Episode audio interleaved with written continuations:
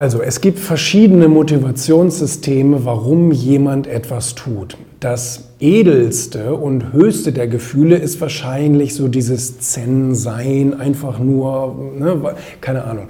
Ähm, ich glaube, das ist tatsächlich der geringste Teil der Menschen. Ich glaube, die meisten Menschen haben ein relativ simples Motivationssystem. Entweder die wollen geliebt werden von anderen Leuten oder die wollen einfach ähm, ich sag mal, sich selbst verwirklichen ohne Rücksicht auf Verluste. So diese, ich glaube, diese beiden extremen Lager gibt es. Und ähm, klar, gerade Künstler, gerade Musiker und so weiter und so fort ähm, suchen natürlich die Liebe anderer Menschen. Jürgen von der Lippe hat mir gesagt, wir sind alles Süchtige, wir sind süchtig nach der Liebe des Publikums, süchtig nach dem Applaus der Menschen.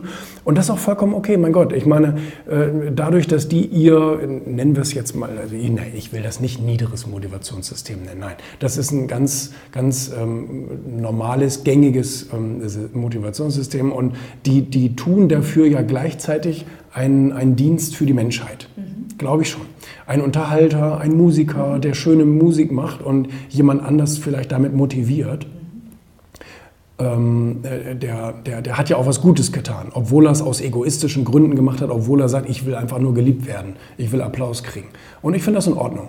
Ähm, Dieter Bohlen hat mir das auch gesagt. Er sagte, ich, ich wollte das einfach. Ich wollte einfach berühmt und reich werden und ich fand die Idee einfach großartig und da habe ich so lange festgehalten dran, bis es funktioniert hat.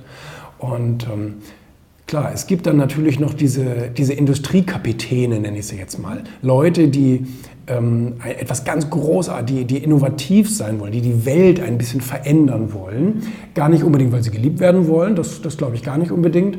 Ähm, es gibt ja auch die Motivation aus Angst oder aus Verlustangst etwas zu machen. Gerade die Kriegsgeneration hat ja, hat ja teilweise sehr übertrieben in ihrem Machtanspruch und in ihrem Vermögensanspruch und so weiter, ähm, weil sie einfach sagen, ich habe Angst vor Armut oder wie auch immer. Und deswegen verdiene ich so viel Geld, bis ich es nicht mehr ausgeben kann.